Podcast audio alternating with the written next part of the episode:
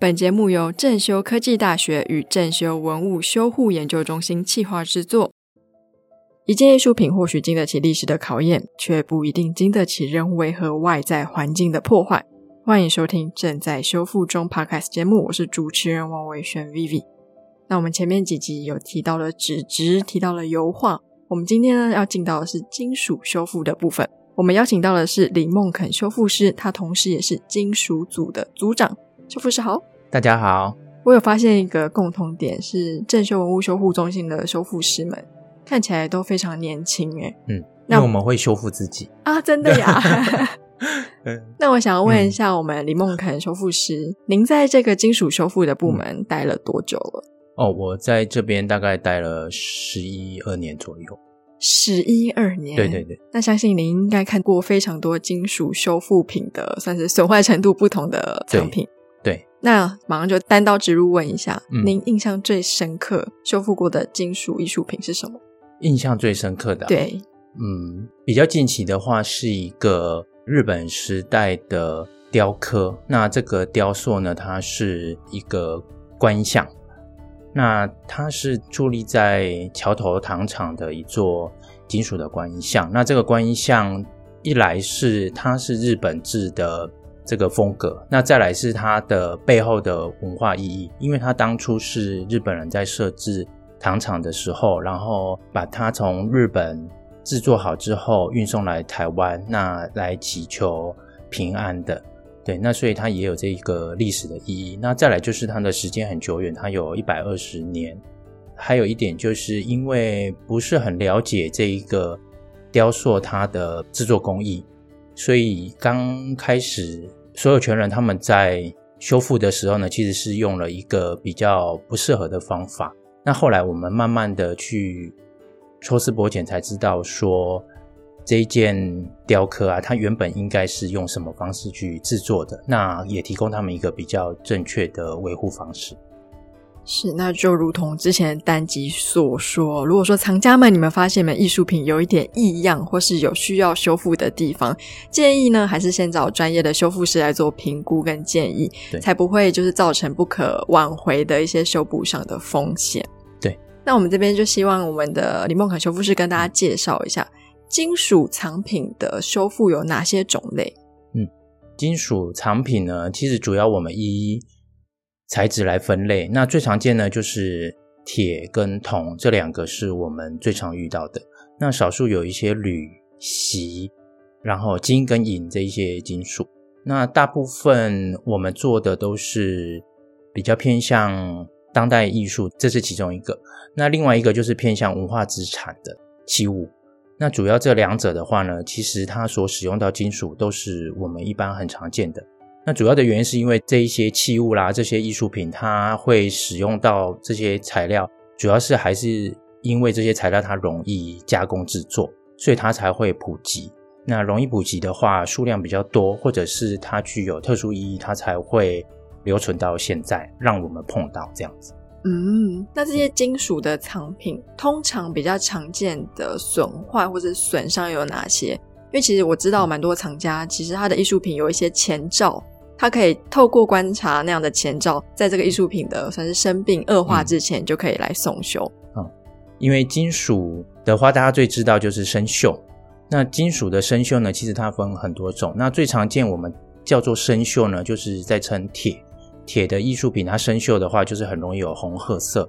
那有一些比较严重，可能会粉化、脆化之类的。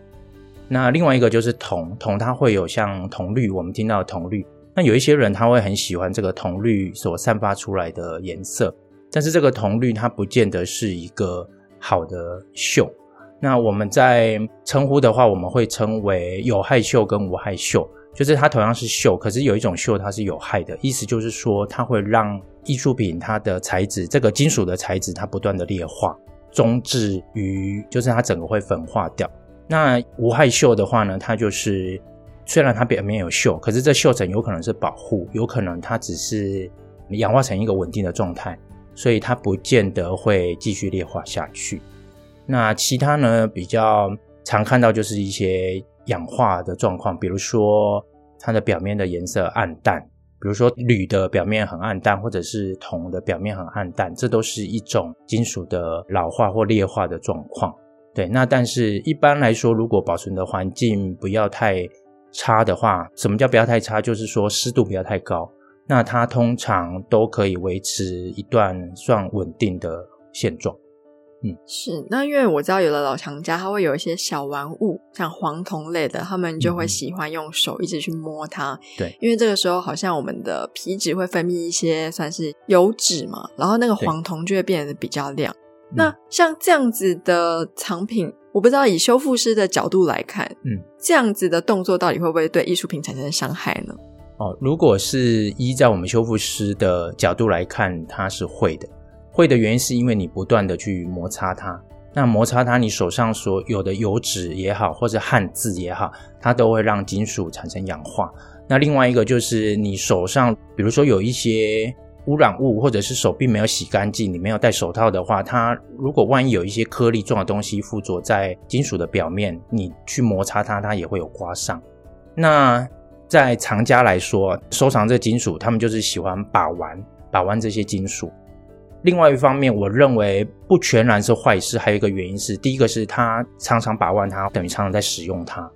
那第二个是他手上的那些油脂啊，它其实也算是一种保护层，是可以保护它隔绝空气的。那主要是因为它常常拿出来，常常去擦拭它、把玩它，看它的状况，其实反而比它放在一个都没有受到温湿度控制的环境下还要来得好。但是如果最好呢，当然是放在一个温湿度控制的比较好的一个密闭空间，是对艺术品来讲是最好的。是，所以还是有一个相对的好跟不好。对对对，不完全是必然的好或必然的不好这样子。是，那我今天如果说我的金属艺术品有一些损伤，要送来修复的时候，修复的过程中到底是怎么样进行的？哦，首先刚开始我们会先有一个检视评估。那这个就是我们艺术品在修复的时候第一点，也就是呃，我们去看病的时候，医生都会做一个问诊嘛，然后会写一个病历表，其实就是这个病历表。那这个病历表它可以让你知道说他以前曾经经历过什么东西，比如说经历过修复吗？还是说他典藏的环境好不好？那另外一个就是记录它的现况，比如说它的现况曾经有过弯折、断折、生物的一些损坏哦，那或者是有。生锈、氧化，或者是有不当的持拿，它断裂什么等等的，哦，这些东西都会记录在病历表里面。那从这个检视的评估之后呢，我们才会开始拟定修复的步骤。那修复的步骤呢，也是端看客户最后要怎么呈现。哦，比如说他只是想要依照原样的哦清洁干净就好，那就可以用最小介入的方式，就是做表面的清洁就好。但是呢，他如果是有其他的需求好了，比如说他需要让它呈现的比较完整、比较新的状态，那有一些需要补色的地方，那就会帮他做一些修补。那有些结构上的问题，也会帮他做一些修补。这样子。那像这些金属艺术品，它的损坏，它的修复过程是不是会比画作快一点点？因为画我可能还要等它干，我还要补纸。那金属的艺术品，如果说它坏掉，它修复的时长大概会是多久？这个也是不一定的，也是看它物件的第一个是损坏的严重程度，然后第二个是看物件它的大小，哦，所以也是不一定。我们有的案例也是要做好几个月的案例也有，那主要还是看损坏的程度跟大小这两点。不太一样的是，有一些材料我们不需要等它干燥，反而是我们需要一层一层的去叠加，或者是把它一层一层的取下。那这个取下的过程呢，有时候需要用到一些药剂，这些药剂呢是需要等它发挥作用之后，那我们再把它移除掉，然后一层一层把这个旧有的东西移除掉，所以这个部分也是需要一点时间。那所以跟画作比起来，有时候我觉得很难讲，就是单纯 看它的状况是怎么样。了解。那我相信我们大家想到金属艺术品，有一部分当然是我们放在室内的一些摆饰。但是比较大宗，跟我们一般日常生活中比较容易看到的，其实是公共艺术品。我们可以看到很多的大楼或者是广场，有一些金属的公共造景等等。那像这一类的公共艺术品，如果说我今天坏掉了，我不可能把它搬过来给修复师评估吗？对。那这个时候应该是怎么样进行委托修复或是鉴检的流程呢？哦。这个的确我们也做过很多，不论是之前有在海外的工作，还有像在台湾的一些公共艺术，那这些东西受制于它的量体比较大，还有固定的方式，通常是现地修复。我之前呢，刚好也有发表了一个文章，就是在讲说现地修复的一些困难。那现地修复呢，一般来说都是外观上的问题有办法做修复，但是如果你在现场，它有结构上的问题，可能需要一些，比如说焊接，或者是它的外形因为受到外力而破坏，那有可能还是得要拆卸回工厂，先去把这个结构补强，你才有办法修复。那如果在现场都是单纯修复外观的话呢，那就是依照艺术品它本身，比如说它是烤漆的，那可能就是去补色补漆。那如果它是有一种叫做金属染色的技法，那可能就在现场用金属染色的技法再重新上色。对，那如果它只是肮脏哦，只是脏污的话，那就是视情况看是用药剂还是用一般的水的溶剂来清洁，这样就可以。所以，像是刚刚您提到的结构性需要焊接的修复，那这部分的焊接是修复师自己做吗？还是说会有配合的协力厂商？目前的话，如果小件的话，我们是自己处理；可是大件的话，因为它需要特殊的吊臂或者是对，或者是一些器材，还有它的设备，才有办法试做。所以，通常这个我们会有合作的厂商一起配合。嗯，是。那如果说我今天是在户外直接做现地修复，是不是蛮看天气的？对我之前都常常说一句话，就是我在跟学弟妹分享我做修复的这个经验的话，我都会告诉他们说，你要慎选你们的组别，因为只有我们的组别会在户外工作。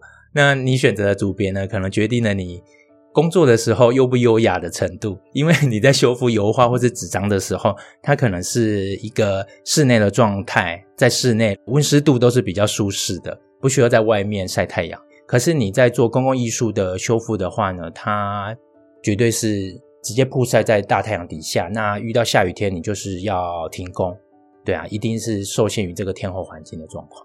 那像如果说我今天是在户外要烤漆要补漆好了，那我今天可能上漆了，可是明天万一下雨了，那在这过程中会有一些举措来避免说因为天气而造成修复的算是程度，嗯，可以达到最完美的状态。哦，比如说像上漆或上保护漆这些步骤，它是需要湿度比较干燥的，那我们就会预先查询说这几天它的天气状况是怎么样，那尽量是避免连续下雨天，或是像梅雨季，或是像台风季这一种。那如果是夏天的午后，也比较避免，因为它会有午后雷阵雨，会很潮湿，所以有一些，比如说这种喷漆啦、保护漆，它需要比较干燥的时候，尽量是。天气比较炎热，早上的时间，那不要有连续的雨天，这样子就可以了。嗯，是。那刚刚李梦可能修复师，您刚刚有提到，其实户外修复除了国内，好像有承接一些国外的案子。是。那所以说，国外间要委托的话，也是可行的喽。也是可以的。那他的计费呢？啊，计费呢？计费哦，当然是加上我们从这边过去的一些食宿啦、差旅费这样子。对，然后依照现场。状况再去报价，所以其实跟台湾的报价方式是差不多的。那差别可能就是在于这个食宿差旅的部分会比较多。是，那像这一类的户外艺术品，我在维护上，平时就是在管理上，有没有什么方式可以让它的健康时间延长的比较长？我们一直有在推行一个叫做定期的检视。那这个定期的检视，大约是依照典藏部门他们自己的需求。哦，比如说是一季一次，或者是频繁一点，你可以一个月一次或两周一次这样子。那如果经费比较不足，有的会可能四个月一次，或是半年一次。那主要是做巡检，巡检的意思就是说，你到比如说公共艺术的地方，每一个地方你去看一下，它有什么状况。那对照我们刚才前面所说的检视登录表。艺术品的病例表，你来去对照说，哎，跟上一次的状况有什么不一样？比如说，它是不是有多出来的一些掉漆，还是有多出来一些涂鸦，或是多出来一些人为的刮痕等等这样子？那所以主要还是看客户他所需要的频率，然后来去做巡检这样子。你刚刚修复者提到涂鸦，嗯我因为我知道我们在大街小巷上其实有看到很多的涂鸦，所以这些公共艺术品如果被涂鸦的话，我们的修复师也是可以协助它比较安全的，不伤到作品本身的移除这些涂鸦吗？是我们先排除掉涂鸦本身它的艺术意义好了，就是只单纯它是涂鸦在艺术品上的一些恶作剧的行为。那如果是单纯是这样子的话，那就有把它清除掉的必要。通常这些涂鸦我遇过的就是在雕刻上，比如说它是一个动物，那但是它是一个比较抽象的，它可能会帮它画上一个翅膀，或是画上一对眼睛。那有的是在古迹的墙面，它会自己做一些创作，那可能是画一些卡通图案啊，或者自己创的一些语句这样子。对，那通常这一些呢，因为都不是它本身作者要传达的东西，而且都是外加的，所以这些东西我们都会把它清除掉。那主要清除掉就是看它所附着的这项东西，比如说它的表面是很光滑的话，那它在清洁掉就会比较容易。那如果是粗糙面，就不是那么容易。另外一个就是看它使用的材质，比如说它涂鸦的材质是使用喷漆罐，哦，那会稍微简单一点。如果它是使用油漆很厚涂上去，就不是那么好移除掉。对，那另外一个就是要避免去伤害到雕塑品本身，因为你在移除掉，其实基本上都是在艺术品表面做一些清洁的动作。那有没有可能伤害到它？这个可能性是有，所以在移除涂鸦的部分就要特别小心。嗯，涂鸦的部分，那刚您也有提到，就是有一些是人为的刮伤。嗯那刮伤，我们的认知它就是凹一个洞啊，或是有那个刮痕。那这个时候要怎么样修复，让它变成跟原来一样呢？哦，如果是用刮擦的这个方式，它通常都是用尖锐物来去把表面刻一些痕迹出来。是，这个的确比喷漆还要棘手，因为这个东西它通常不太有办法恢复像以往这样子。哦，如果是比如说油漆的表面它是有被刮的痕迹，那通常我们只能把它做覆盖哦，或做一点补色这样子。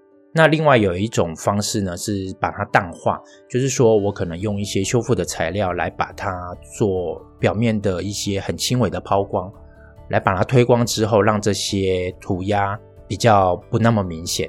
这个在我们修复上叫做最小介入处理，就是说你处理的步骤越少越好，那也不需要再做太多大规模的修复，对艺术品可能是比较安全的方式。嗯，我们这样听下来，基础修复好像听起来蛮容易的，但我相信修复一定有它的难处在。那我们这边想要问一下李梦肯修复师，嗯金属修复的困难点在哪里？金属的话呢，如果说以它是生锈的状况，因为生锈的状况通常要恢复的话不是那么简单。生锈它是一种氧化的状况，那氧化的状况你要让它到没有生锈，就是一种违背金属材质它的违背它的法则，对对对，它就不是那么简单。那所以你怎么样回复让它是表面是有光泽的？这是第一个。那第二个是因为金属的表面它是有光泽度的，好，那它会做成很多曲面的外观，这些外观呢都会取决于你每一个观看者他在去欣赏这件艺术品的时候不同的角度。那这个不同的角度，它所呈现的光泽都不一样。比如说，我曾经处理过一件不锈钢的艺术品，它表面有一些外伤，就是有一些刮痕。那你可以把这些刮痕稍微做一些抛除，可是这个抛除之后呢，你不同的角度去观看的时候呢，它会呈现不同的光泽。那怎么样再把这些光泽消除掉，是一件不是很容易的事情。那另外一个就是表面我们常常会上一个保护漆或是保护蜡，这个蜡的作用呢是让它隔绝户外的环境，不要让它直接受到户外雨水或温湿度的影响。那这个保护漆呢，跟保护蜡它也有老化的这个可能，所以第一个是你怎么选这个材料，那第二个是你在施作的时候呢，如何避免光泽过于突出，或者是有一些它就是需要这个光泽，你怎么样让这个光泽更突出，或是更均匀？对，这个是有关外观的处理。那另外有一个就是有关外形，比如说它有弯折了，你再把它重新复位，把它重新。弯回去原来的地方的时候，它不见得是有办法像原本的形状这么的漂亮，这么的流畅。那这个时候呢，就可能很考验修复师的功力啊，或者是你在后续你要做一些修饰的手法，你才有办法完成。金属要弯回去，要怎么弯回去啊？加热吗？还是用什么方式？金属主要是靠加热去弯折的。那如果有一些比较柔软的金属，它是可以借由外力来去直接加压，它就可以恢复。对，那但是金属通常它弯折之后再弯回去，它受限于它物理特性，它会变得脆弱。通常是这样，会变得脆弱。重复弯折的话，如果你没有一次到定位，会断掉，会断裂，那就后续又更难修理。这样子 是。那不知道林梦肯修复师职业这么久，有没有碰过什么金属艺术品的损伤？是你当下看到觉得说这可能不太能修哦？有没有这样的状况？哎，有的，主要是因为那件艺术品它可能。不是用我们修复的方式可以进行的。怎么说呢？比如说，我遇过一件，它是不锈钢的当代艺术。不锈钢我们都知道很坚硬嘛，它是没有办法你用人手或者是简单用一些器具就把它弯折的。那这个不锈钢的艺术品，它是一个片状的，然后有好几个复合在一起。它在吊挂的时候不小心掉到地面上，而导致于它变形。那这个变形一看就是没有办法去处理。这个变形，你除非去替换掉那些变形的构件，不然你再重新弯折回去，第一个是它表面就不平整，第二个是以你手边的工具，你没有办法去做恢复。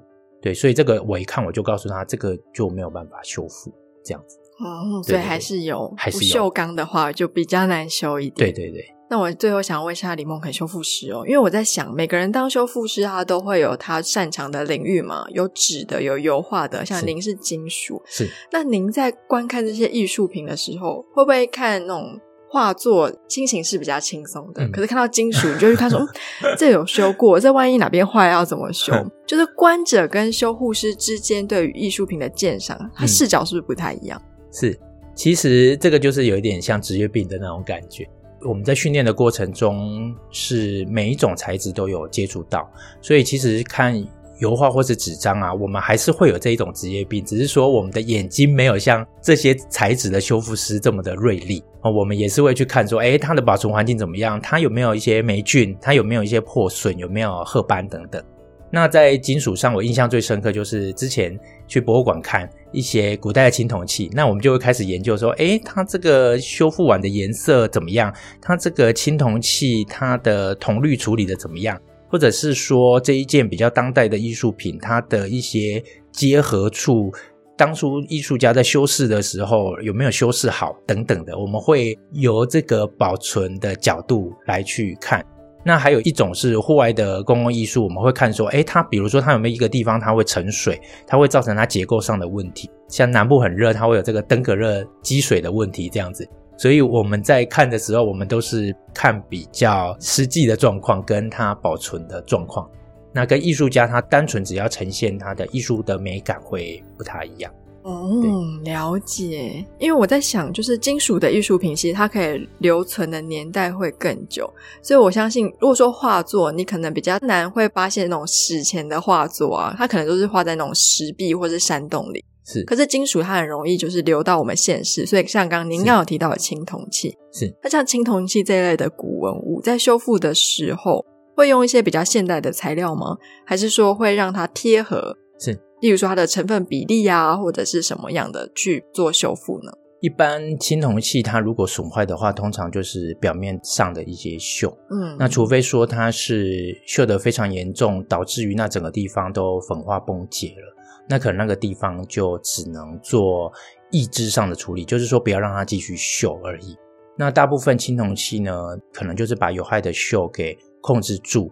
那移除掉之后，再保持它良好的典藏环境，这样子就好了。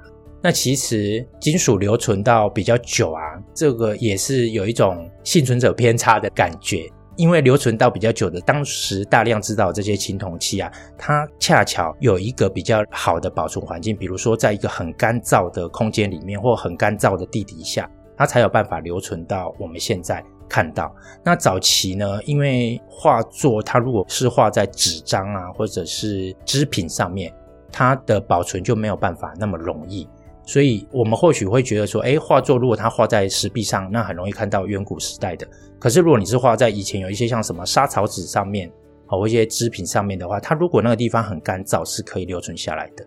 对，所以其实我们现在所能看到，它是一些古物。文化资产保留下来的，我们都要非常感到兴奋跟激动，还有很惜福，因为这些东西它是借由好几千年的这种幸存者偏差，好不容易存活下来到现在来让我们看到，并且它有办法展现在我们的面前，这样子。所以不只是看到我们很幸运，这个艺术品也非常幸运，它可以在天时地利人和下，经过几千年然后出土，是还维持它那个年代它应该有的样子。是，好，我们今天非常感谢李梦肯修复师跟我们分享非常多金属修复的故事。那我们谢谢，谢谢，也感谢您的收听。如果你也喜欢正在修复中的节目，欢迎您订阅并给五颗星好评。我们下次见喽，拜拜。拜拜。